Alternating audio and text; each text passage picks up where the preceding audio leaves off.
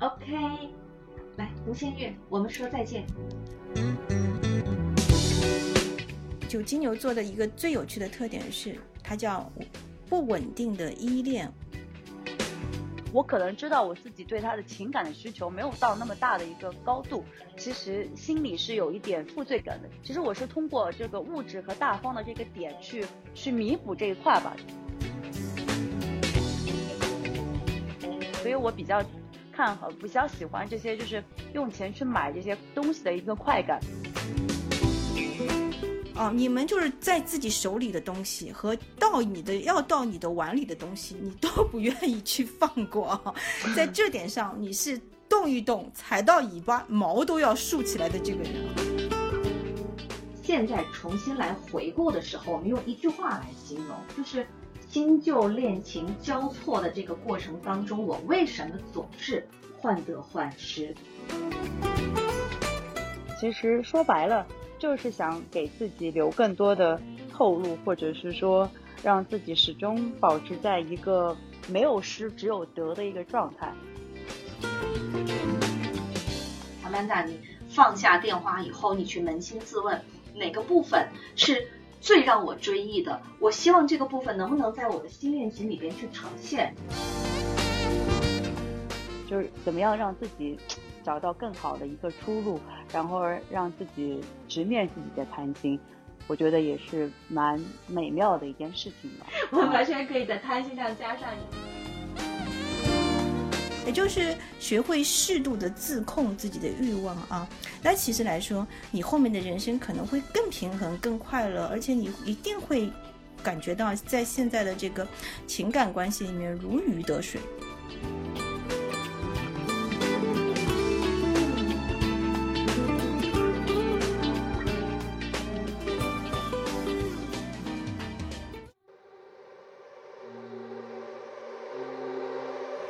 你懂的，你不懂的，都是值得去了解的人生密码。一半。我是双子座吴限月，独立占星工作室主理人，国家二级心理咨询师。一半。我是海亚塔电台谈话节目主持人，国家二级心理咨询师。吴限月和海亚塔的读心时间。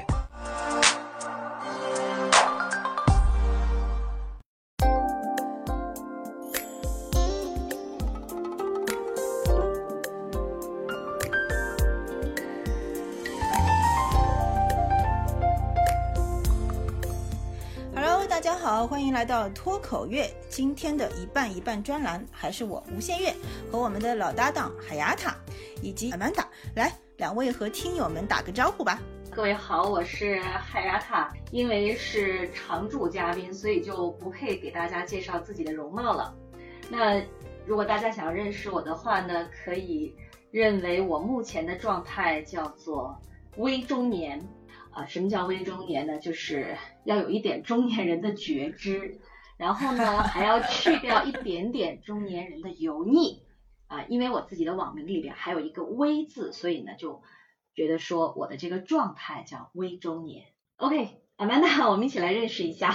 Hello，大家好，我是 Amanda，然后我从事的是一个大家眼中觉得非常光鲜、非常赚钱赚的很多的。广告行业，但其实私底下是非常苦逼的一个行业，呃，然后很高兴来到无限月这个一半一半的栏目，然后也有一些本身情感上的困扰，想要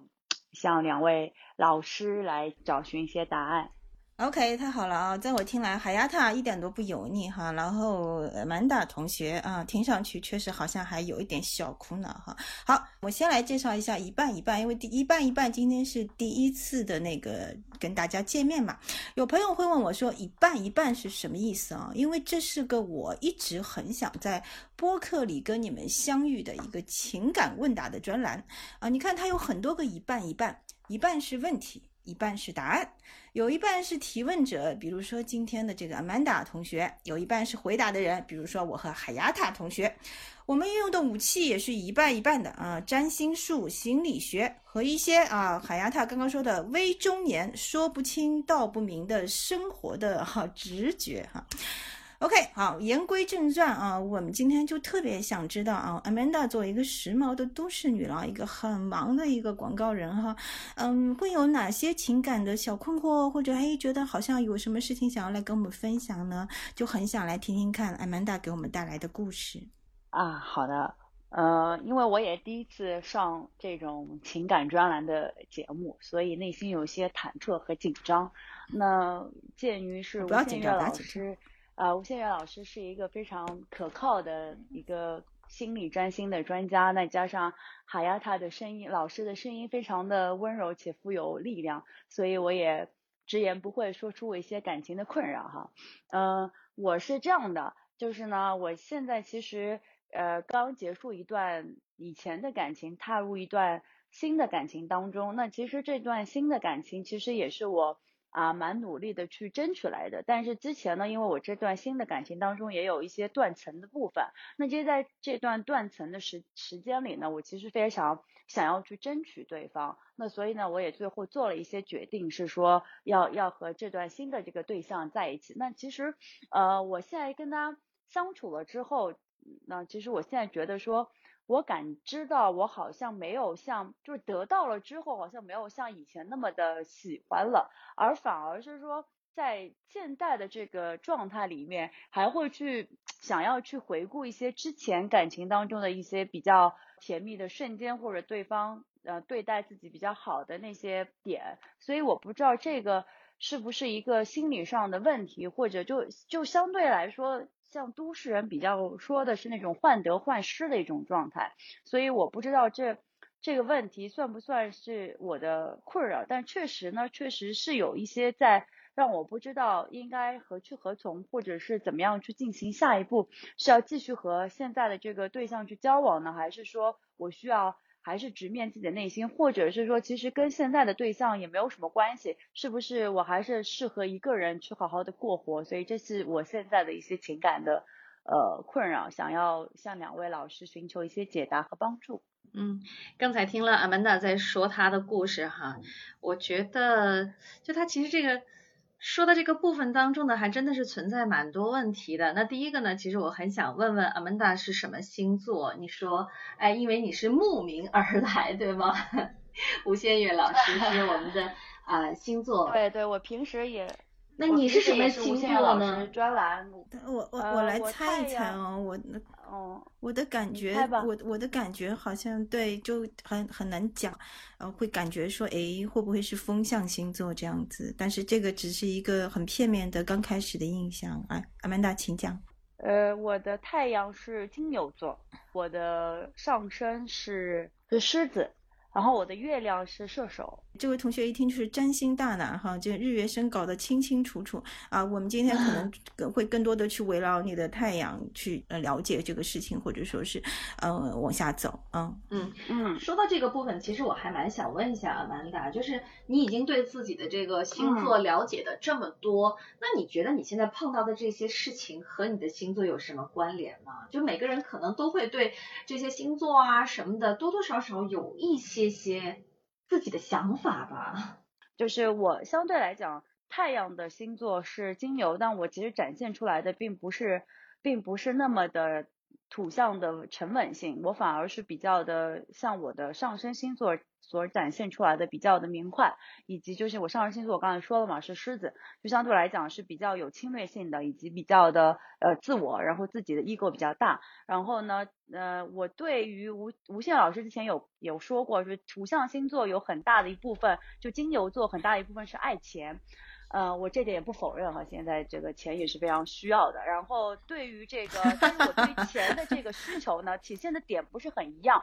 我不是像一般的金牛座，就是看到钱我就喜欢，就是那个看到银行里的数字蹭蹭蹭蹭那个 numbers 叭叭叭往上涨，我就很欣喜若狂。不是的，但我是对于钱所换来的那些物质和换来的那些美好的事物，我是比较在行的。因为我是从事广告行业的嘛，然后我也要从事一直跟客户去做一些这个对接的工作。那其实我本身在这个行业就是相对来说比较浮躁的，相对来讲啊，然后。所以我整个的人展现出来的一个感知，就是我对于这些美的追求啊，包括说，比如说平常对于一些当季的一些新的一些美好的包包啊，衣服啊，然后配饰啊，包括对美妆啊这些化妆品家里的东西都堆的乱七八糟的，就还是比较有有魔力要吸引我的，所以我比较。看好比较喜欢这些，就是用钱去买这些东西的一个一个快感，这是我对自己的认知。那第二点是说，其实他们说看一个伴侣是不是金牛座，是不是爱你，就是看他是不是大方。但其实我对自己也很大方，我对于我周围我自己亲密关系当中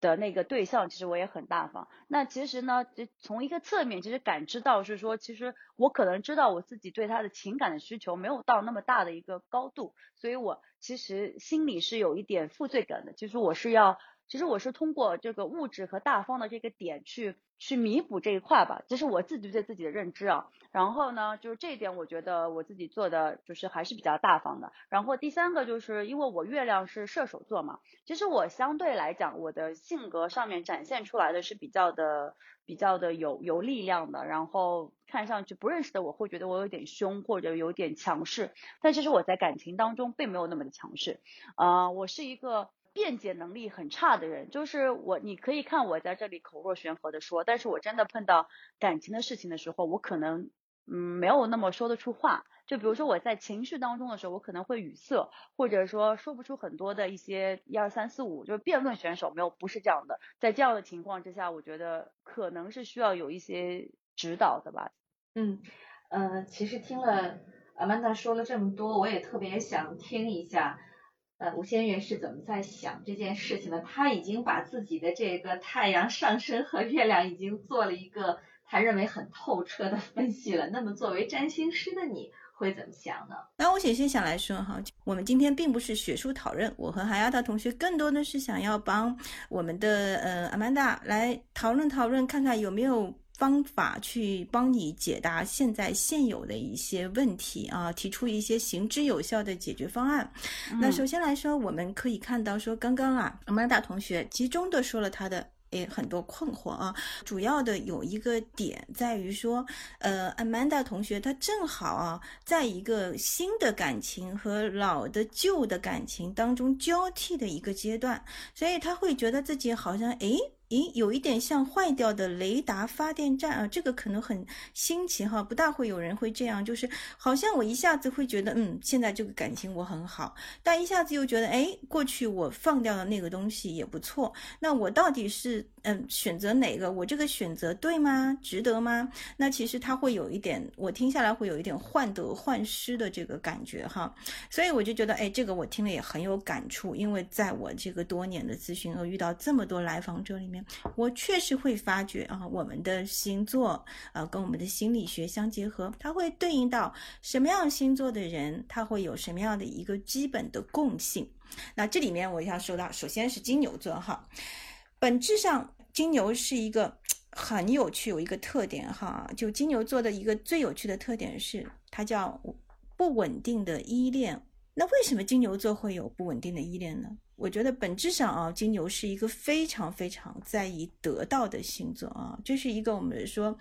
十二星座里哪个星座的占有欲最强？我说有两个星座，一个是金牛，还有一个是跟金牛一百八十度对宫的这个星座叫天蝎座啊。当然，这俩星座很搞笑，就像难兄难弟一样，他们都要拥有东西，都要占有，但是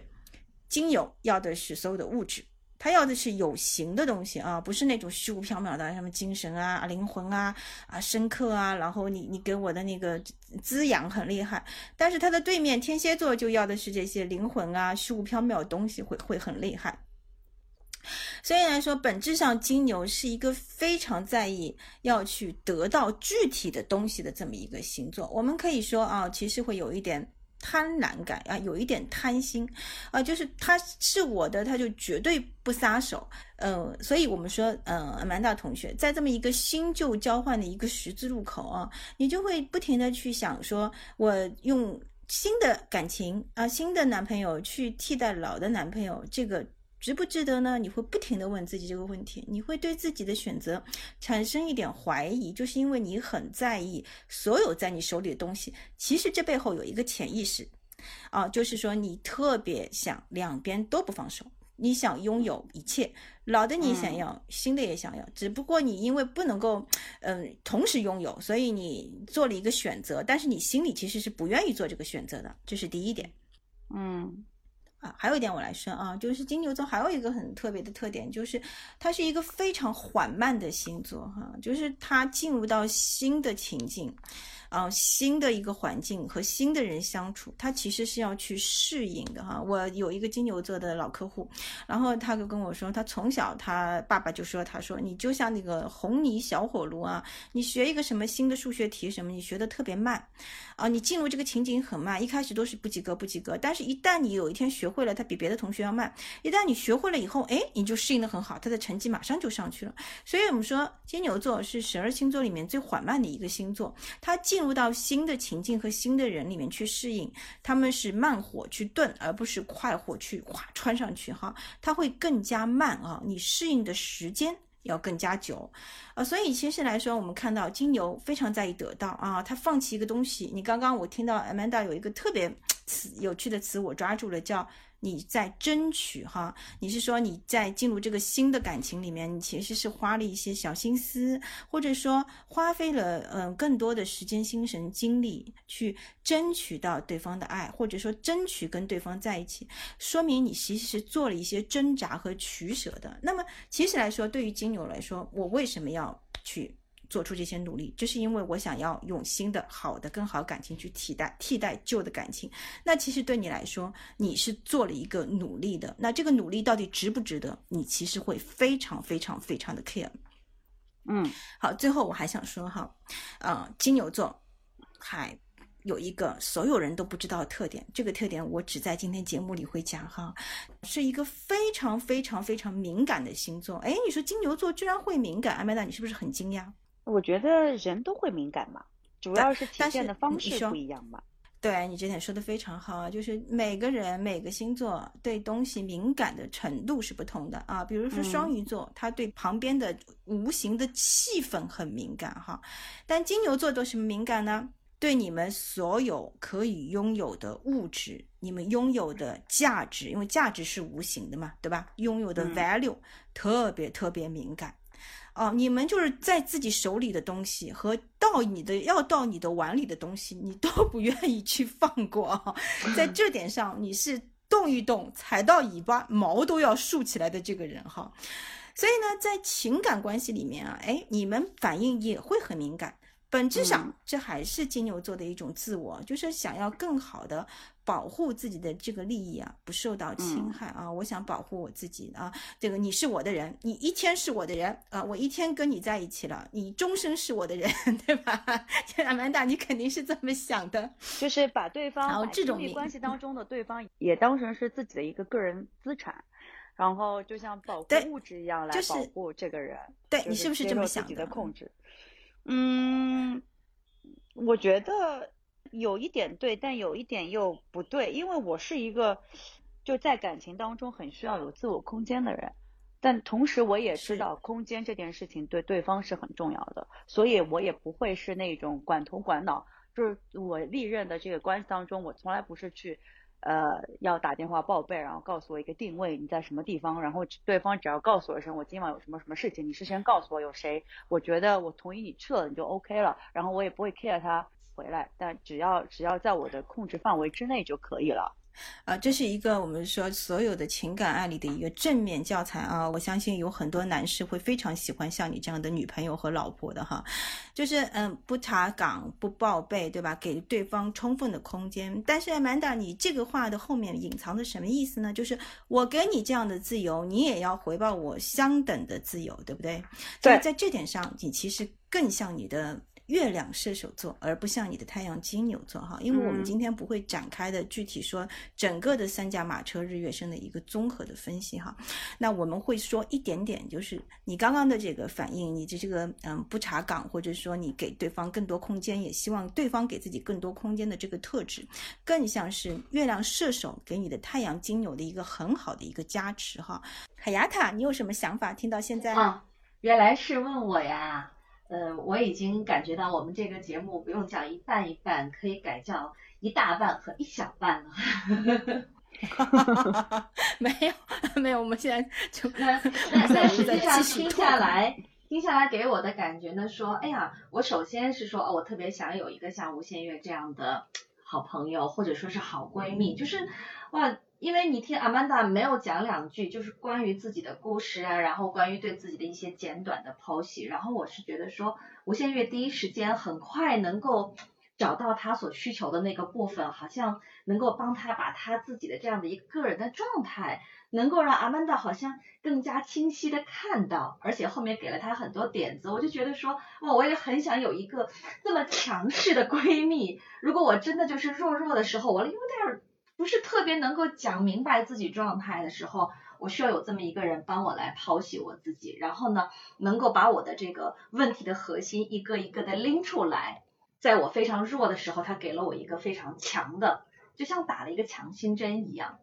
那我自己在听阿曼达故事的时候，我觉得就是你们两个人在对话的过程当中，阿曼达给我的感觉就是越来越鲜活。你看，一个喜欢好的东西的、有型有款、很时髦的女孩。第二个呢，他说，哎，我对。啊，对方的这个要求不高，然后希望两个人都会有一些自我，然后都有一些自由，所以你可以想象，她是一个很随心而且又很随性的女孩。那所以，我听到这儿，我其实还蛮有一个问题要问到阿曼达，就是阿曼达，你还记得一开始你在给我们讲你的故事的时候，你的诉求是什么吗？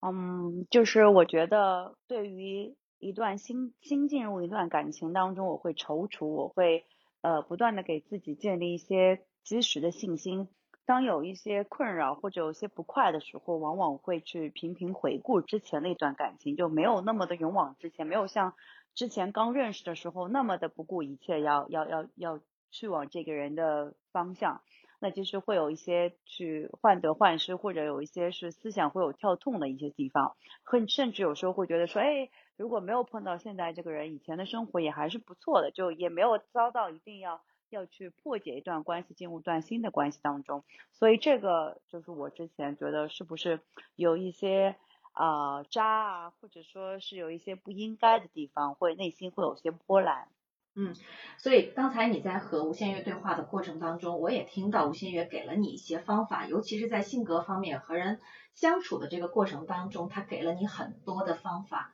但是我觉得你的故事，然后现在重新来回顾的时候，我们用一句话来形容，就是新旧恋情交错的这个过程当中，我为什么总是患得患失，对不对？那从我的角度来说，我觉得这个患得患失，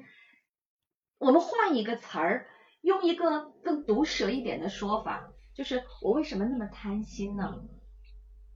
我在得到新的恋情的时候，我为什么会觉得旧的恋情里边也有很多很美的东西？我新的恋情还没有拥有过呢。哦，那我想说，哦，那可能是因为旧的恋情大家已经熟悉了，很多部分他已经承受了，他慢慢开始包容你，开始接纳你了。那为什么在新的恋情又要去开始呢？因为新的恋情就像那些好东西一样，它有型，它时髦，它有趣，它好吸引我，我什么都想要。我其实占有欲还蛮强的，是的，是的。所以我们在逼一个金牛座说自己占有欲很强，这个本来就是很强。所以在这个过程当中，我有罪，我有罪，我我觉得太有罪了。其实每一个人他要采用什么样的方式去找到自己，或者说我要采用一个什么样的方式去和人相处。没有对错之分，然后也没有什么说我需要别人去评价。我觉得我们的每一个所作所为，只要不是说伤害到别人了，或者说伤害到，或者说影响到某个体系了，我不需要别人来做评价。我觉得不用去自我贬低，或者说不用去自我吹嘘，其实都不用。那关键就是说，当我觉得忐忑的时候，当我觉得，哎，我。为此不开心，或者它真的影响到我的生活的时候，我才需要去做一点点调整。那实际上，我觉得今天我能够得到的最大的一个收获是吴先月在这个部分，然后他告诉你，实际上呢，你是一个什么样子的，让自己对自己有更多的了解。实际上，在做心理咨询的过程当中，我们也非常强调说，啊，咨询师也好，或者是你的朋友也好，我们觉得他最好的角色是变成自己的一面镜子。哦，我从他人的这个嘴里，他的这个描述的这个过程当中，我依稀仿佛看到了一个更加真实的自我。其实你看到自己就好了，一切都是可以被接受的。忐忑又怎么样呢？患得患失又怎么样呢？我就是贪心又如何呢？那不就是我吗？对，对，我觉得这个话说的很对。其实很多的时候，其实你你你还是会给自己增加一些修饰，但其实说白了，其实就是想给自己留更多的后路，或者是说。让自己始终保持在一个没有失只有得的一个状态，就是直面自己和剖析自己的内心，其实也是，呃，有时候是很残酷，但有时候也是很美妙的。就是你要知道自己的特性，我如果我就是贪心，那我就是又怎么样呢？就是人性的一个共同的一个点嘛。所以就是怎么样让自己找到更好的一个出路，然后让自己直面自己的贪心。我觉得也是蛮美妙的一件事情吧。我完全可以在贪心上加上引号哈，因为这个是属于我自己的那个部分。我们每个人都有不同的贪心，然后这个贪心它也可以是很美的，然后也可以是贪婪。就这个贪，它有各种不同的诠释，或者说对自己来说，它也会有不同的意义。是的。对，这几这里面其实是有一个，我想起我最近做的一个很有趣的案例啊，也是一个金牛座啊，他就会跟我说，他新得到一份工作，然后薪水很高。那我说 OK，恭喜你，金牛座就是一定要实惠，那薪水一定要高。但是他说，吴限月，我薪水虽然高，但是我没有要到我应该得到的 title 啊，明显。同时呢，我觉得好像诶，一两年过去了。他得到了他的薪水，但是呢，他没说我没有拿到我想要的这个明显。同时呢，好像我手头做的这个项目也没有可以说是名扬四方啊，让我可以名声大噪的这么一个嗯。呃，预期值，那我就跟他说，那我就跟他说说，哎，那你就是什么都想要嘛，对吧？你又要钱，又要薪水，同时又要抬头，同时你还要有真正的流芳千古的，大家都拍手叫好的那个作品出来。那你其实三方面都是要顶尖儿的要求。那就先承认好了，金牛座就是这样，或者很多人其实心里都有一点金牛座的影子，就是我什么都想要。告诉自己没问题，那你就去争取。只有在你同时三头并进，你都去争取的同时情况下，你最后其实会回到刚刚哈瓦塔说的那个点，就是你究竟觉得哪件事情对你是最关键的，或者说。在三样东西都要，你可能要不过来的同时，你最想保哪个点？其实也就是帮助你更了解自己，你想要什么东西。其实对于我们金牛座来好也好，我们的那个月亮射手啊，Amanda，你的主要问题我在于说，其实就是要想办法先承认自己是这个样子的，同时看看什么东西才是我最想得到的，那么就。把东把目标聚焦在这个你最想要的东西上，同时稍微控制和收缩一下对其他东西的不那么渴望或者你不那么真正需要的需求，也就是学会适度的自控自己的欲望啊。那其实来说，你后面的人生可能会更平衡、更快乐，而且你一定会感觉到在现在的这个情感关系里面如鱼得水。好的。好的，嗯，那感谢 Amanda，感谢 Havata，然后也感谢听友们啊，参与到我们这次的第一期的一半一半栏目当中。那谢谢大家在这里陪我们这嗯三十分钟啊，希望我们说下一期有更多的朋友能够参与到我们的一半一半专栏当中。拜拜，拜拜，拜拜。